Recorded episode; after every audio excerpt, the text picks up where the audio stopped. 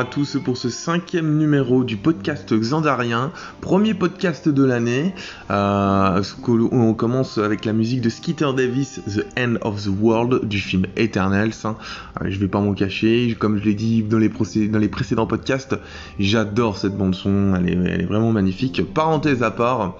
Premier podcast de l'année, on va faire un point euh, essentiellement sur tout ce qu'on a eu en 2021 euh, et ainsi de tout ce qu'on va voir en 2022, principalement euh, séries et films.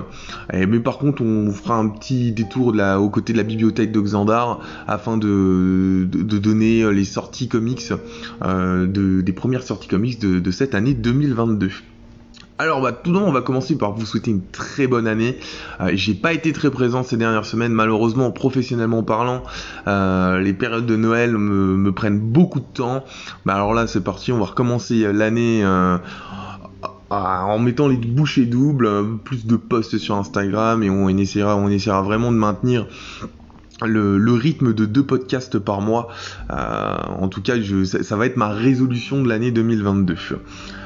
Donc du coup, on va commencer avec la bibliothèque de Xandar euh, pour, voir toutes les sorties qu'il va avoir pour 2022 de chez Panini Comics bien entendu. Et on commence avec le 5 janvier 100% euh, Marvel Marvel Comics numéro 1 donc ça y est les soft covers c'est terminé définitivement maintenant.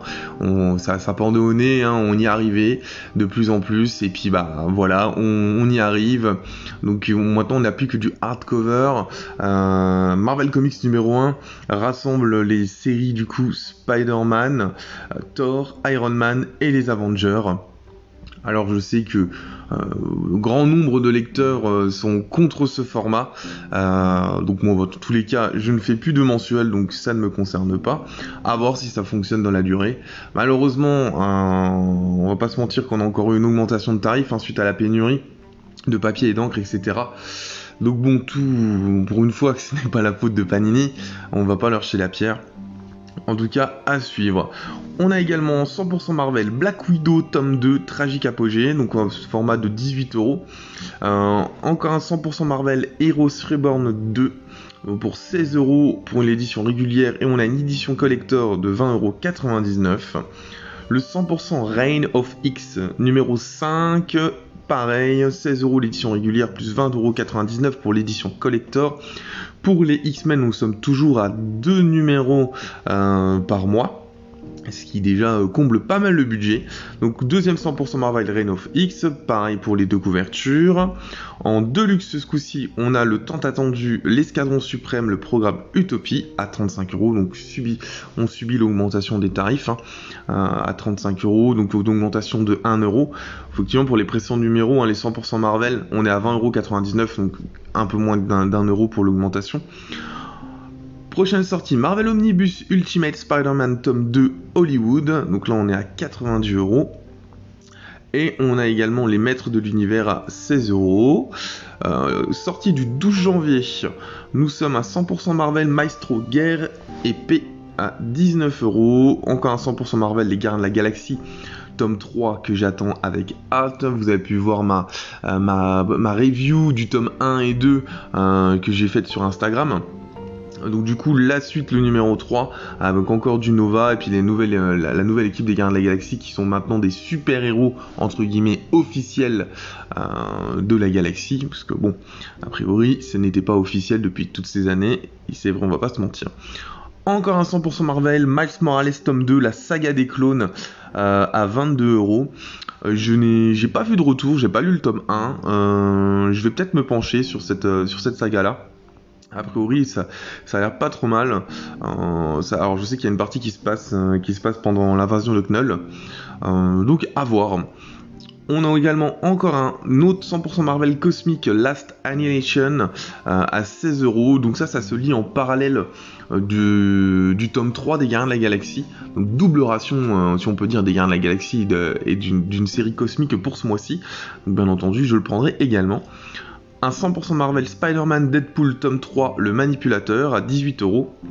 Le sixième tome de Venom en 100% Marvel Venom Island à 19 euros. Et on a aussi un must-have du coup Daredevil sous l'aile du diable, un très bon run, 15,99€.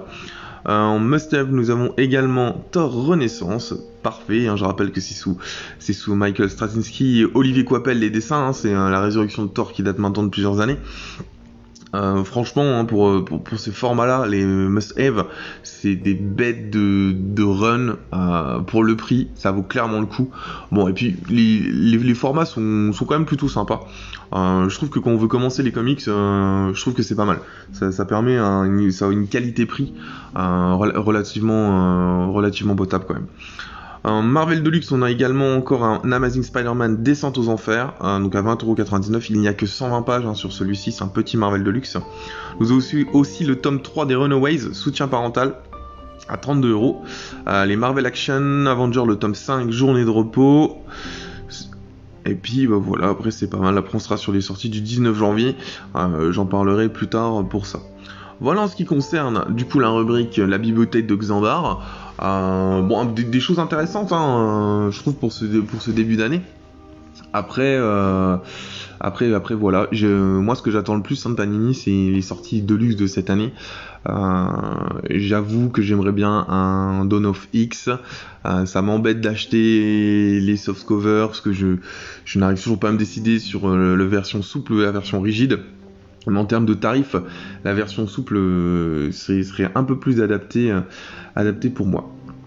Ok, donc maintenant on va attaquer le plus gros du sujet euh, avec la petite euh, review euh, de, l'année 2021. donc voilà, donc résumons en 2021, qu'est-ce qu'on a eu? Principalement des principalement séries. Hein, donc je rappelle, on a quand même eu WandaVision, Captain bah, Falcon and the Winter Soldier, Loki, What If, et on a fini par Hawkeye. Donc ça c'est principalement en termes de séries. Euh, je veux, en termes de films, on a eu bah voilà, euh, on a on a eu Shang-Chi hein, qui a eu des très très bons retours, The Eternals aussi. Euh, et puis bon, en fin d'année nous avons eu Spider-Man No Way Home. je vais pas mentir, je n'ai pas du tout d'affection pour, pour pour ce film. Euh, voilà, donc je, l'ai vu, je n'ai pas fait de critique, euh, je n'en ferai pas parce que du coup j'ai vraiment que du négatif à dire. Le, but c'est pas de, donc voilà, c'est, franchement je ne prendrai pas plaisir à en parler. Euh, tout ce que je redoutais est arrivé. pour faire une petite parenthèse et donner mon, faire un ressenti. Vraiment tout ce qui, tout ce que je, tout ce que je, redoutais est arrivé. Euh, on est sur un plus film fan service. Euh, je, je vais pas spoiler, hein, mais euh, donc voilà. Bon, malheureusement, je suis quand même obligé d'en parler puisque ça va être lié au multivers, puisque Doctor Strange a priori, il y a même eu des reshoots pour, pour justement accorder plusieurs choses. Et en vue de la bande annonce qu'on a eu en scène post générique de Spider-Man Home, bon même si, on a une version officielle sur YouTube maintenant il y a quelques jours, donc oui, on est quand même, on est, quand même très très lié à, tout ça. Donc, on a quand même euh, deux choses importantes hein, dans l'univers Marvel qui se dessinent. Hein. Donc, on a quand même un côté, euh, très, très, on peut dire, cosmique avec les firmes éternelles. On sent vraiment tout ce qui est Loki, un vrai problème avec le multivers, des enjeux relativement conséquents. On, on, sait, très bien que la menace sera Kang, mais du coup, on a aussi Arishem et tout ça. Donc, euh, même si je pense qu'Arishem ne sera pas du tout pour cette phase 4. Donc on a, vraiment de ce côté-ci un, un, enjeu euh, très très élevé. Et on a aussi de l'autre côté des enjeux un peu plus terre à terre avec la série euh, Falcon and the Winter Soldier et puis Hawkeye. Euh, où là on, a un peu plus sur du sur du de, l'intrigue new-yorkaise hein, comme à la Daredevil en plus surtout avec le Caïd et tout ça qu'on revoit dans Hawkeye euh, j'aime beaucoup hein, cette partie euh, Marvel relativement terre à terre. Euh, je trouve que c'est très important d'avoir des héros comme ça. Bah, d'un côté, on s'identifie quand même plus. Hein, par exemple, avec Hawkeye, avec Kate Bishop, on est un peu plus sur, on n'est pas sur du énorme pouvoir, on est plus sur de la tactique et tout ça. Donc c'est très intéressant. à voir ce que le caïd ça va donner on a quand même plusieurs séries euh, qui sont prévues. On sera sur du, on sera sur du local. Hein, euh, je rappelle, hein, prochaine série 2022. Euh, on, a bah, Miss Marvel. Hein, je pense qu'on sera quand même relativement léger. On aura She-Hulk, Moon Knight. donc voilà. Donc on, sera, quand même, sur des séries plus locales. Très content de cette année 2021. je trouve qu'on a commencé cette phase, cette phase 4 très très bien. On a eu des bonnes séries, de la bonne qualité, même niveau des films. Euh, c'est quand même très très satisfaisant, je trouve, et ça, prouve qu'on va avoir, on va avoir des changements. J'espère qu'on aura des changements, qu'on va sortir euh, des, sentiers battus euh, des, précédentes phases. En tout cas, moi pour moi, difficile de, comparer les séries, de dire laquelle que je préfère. C'est très difficile de comparer. Je trouve qu'elles ont chacun des points forts et autant des points faibles aussi malheureusement mais euh, ce qui est bien, c'est qu'elles se suffisent à elles-mêmes euh, pour, la plupart. Donc euh, c'était très intéressant. ça alors il y a un peu ce débat maintenant de se dire normalement on était censé ne pas être obligé de regarder les séries pour suivre les films. par la suite, il hein, faut voir ce qu'on va avoir, mais je trouve que ça risque d'être un petit peu compliqué. On, a principalement des passages de flambeau hein, dans les séries. Hein, euh, Falcon euh, qui récupère le costume. Euh, nous avons quand même Hawkeye, hein, c'est un gros passage de flambeau avec Ken Bishop. je pense que She-Hulk hein, sera pareil pour Hulk. on arrive principalement au passage de flambeau, hein, ce qui est important pour la prochaine génération. Donc, voilà, à voir ce que ça donne. En ce qui concerne 2022, euh, eh ben écoutez, donc hein, on n'a pas de série hein, pendant un long moment, hein, parce que la prochaine série qui est prévue, euh, c'est quand, quand, même... Alors, les autres on n'a pas de date, mais la seule qu'on a une date c'est Miss Marvel, c'est entre juillet et septembre, parce qu'ils ont dit été 2022. Euh, tout ce qui est Moon Knight c'est 2022, She-Hulk 2022, Secret Invasion 2022 aussi. Donc effectivement on n'a pas de date exact à voir sur le planning quand est-ce que ça va arriver. Forcément, ça va avoir un impact hein, suivant quel film, avant ou après euh, certains films, ça va arriver. Euh, ça peut avoir un, impact important.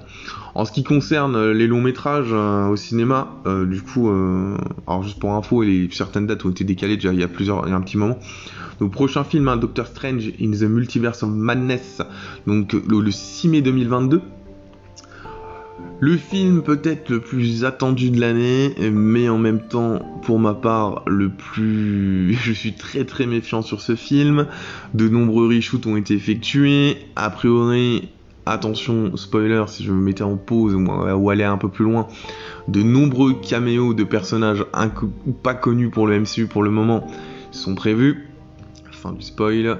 Euh, donc voilà, j'ai très peur que ce film soit fourre-tout. Euh, et qu'on soit en full caméo. Euh, j'ai très peur que scénaristiquement parlant, ça soit pas du tout ça que les promesses ne vont pas du tout être tenues. Alors oui, effectivement, c'est Sam Raimi qui va faire le film, mais il faut voir derrière hein, jusqu'à quel niveau la liberté a été, a été laissée.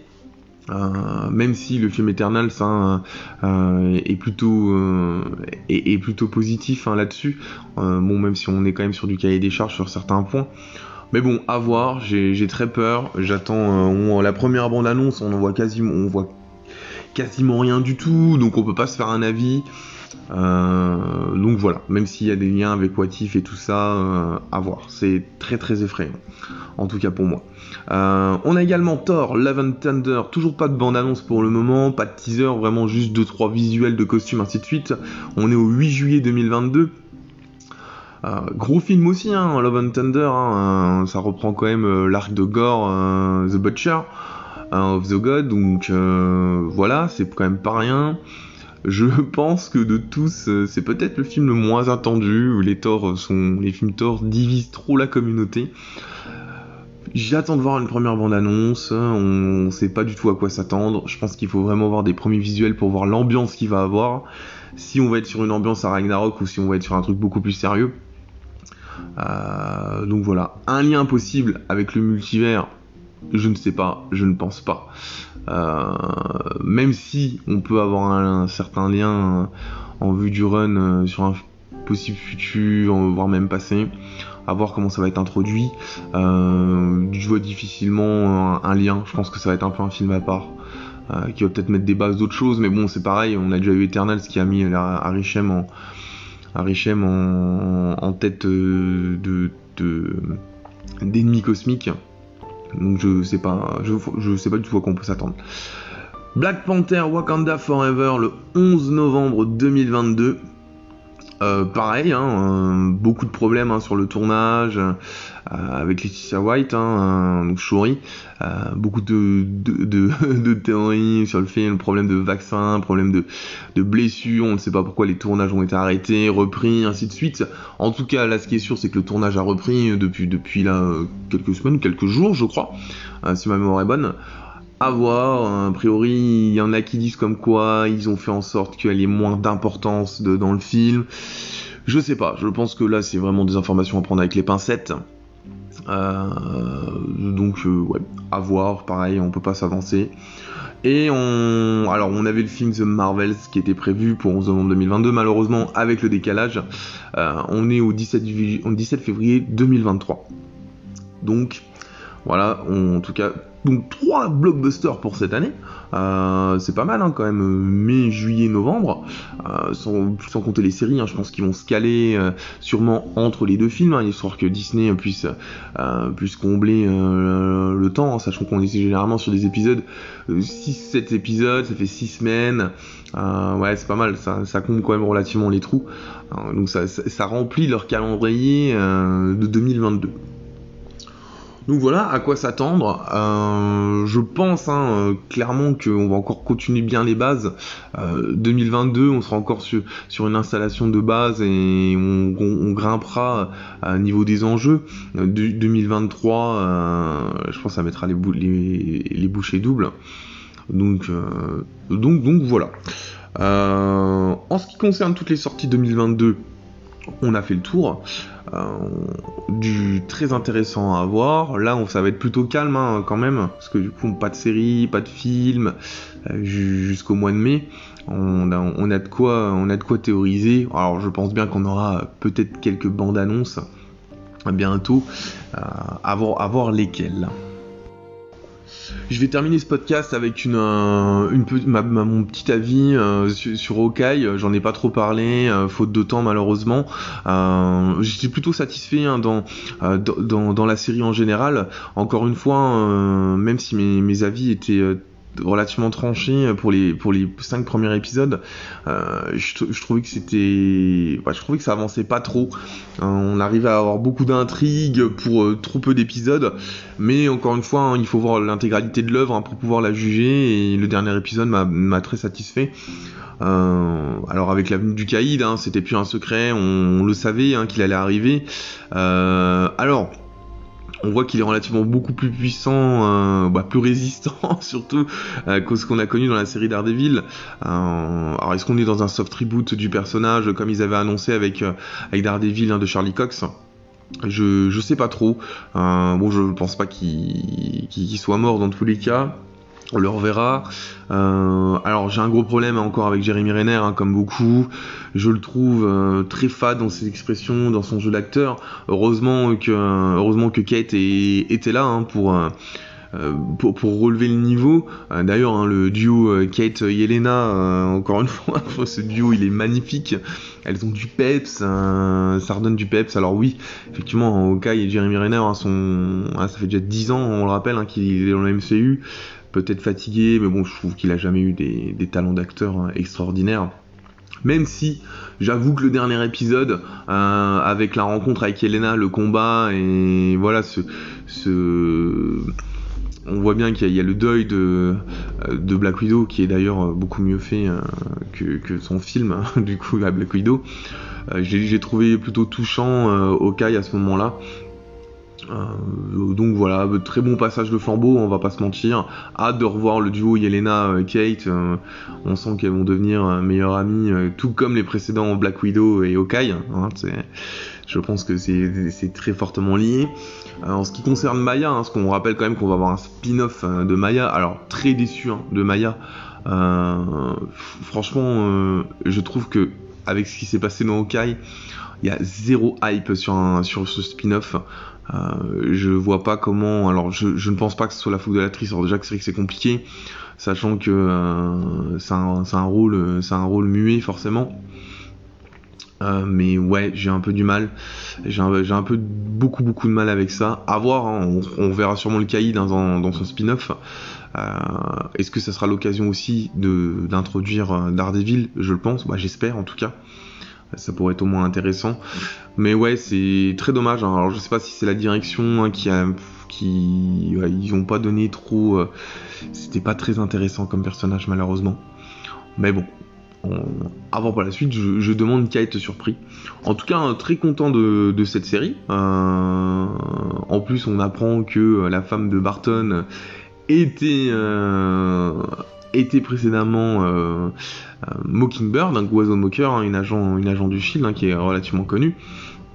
Bon voilà, c'était un petit bonbon pour les fans, hein, euh, ça on va pas se mentir. c'est pas ce qu'il faut retenir. En tout cas, ça m'est balayé encore une fois la précédente série Agent of Shield, où on avait déjà Oiseau Moqueur là, on a bien compris que de toute façon ça, n'existait plus. Même si, bon, maintenant avec le multivers, je pense bien qu'on arrivera à, introduire ça dans une réalité alternative, ça va être la mode, on le sent bien. Donc voilà, euh, très content de Vincent, de Vincent Donifrio en caïd. Euh, il avait l'air carrément plus imposant, je trouve. Euh, certains n'ont pas aimé, mais je trouve ça va. J'ai adoré, le, sa tenue avec la chemise hawaïenne. Hein. ça me fait penser au run de Family Business hein, qu'on avait eu. D'ailleurs, dessin de, Gabriel Delotto au passage. Hein. donc oui, j'ai, bien aimé, même si le combat Kate euh, Kickpin, euh, bon, je pense qu'il aurait pas hésité à la tuer. Euh, bon, enfin, après, ça, va être ça va être chipoté pour rien. Voilà pour mon retour hein, sur sur Okai. très content. Hein, je pense que c'était une série. personne n'espérait grand chose, mais je trouve que ça a fait le taf c'est pas exceptionnel hein, mais franchement ça fait le taf je trouve que bah, pour la dernière série euh, d'année euh, c'était très bien je trouve que ça met des bonnes bases et tout ça encore une fois ça introduit bien des personnages le, plaisir de découvrir Kate le plaisir de retrouver euh, Yelena et puis peut-être un futur plaisir de, revoir Maya eh ben écoutez, on va terminer ce, cinquième numéro. ça sera un podcast relativement rapide, hein. c'était histoire de faire un petit point.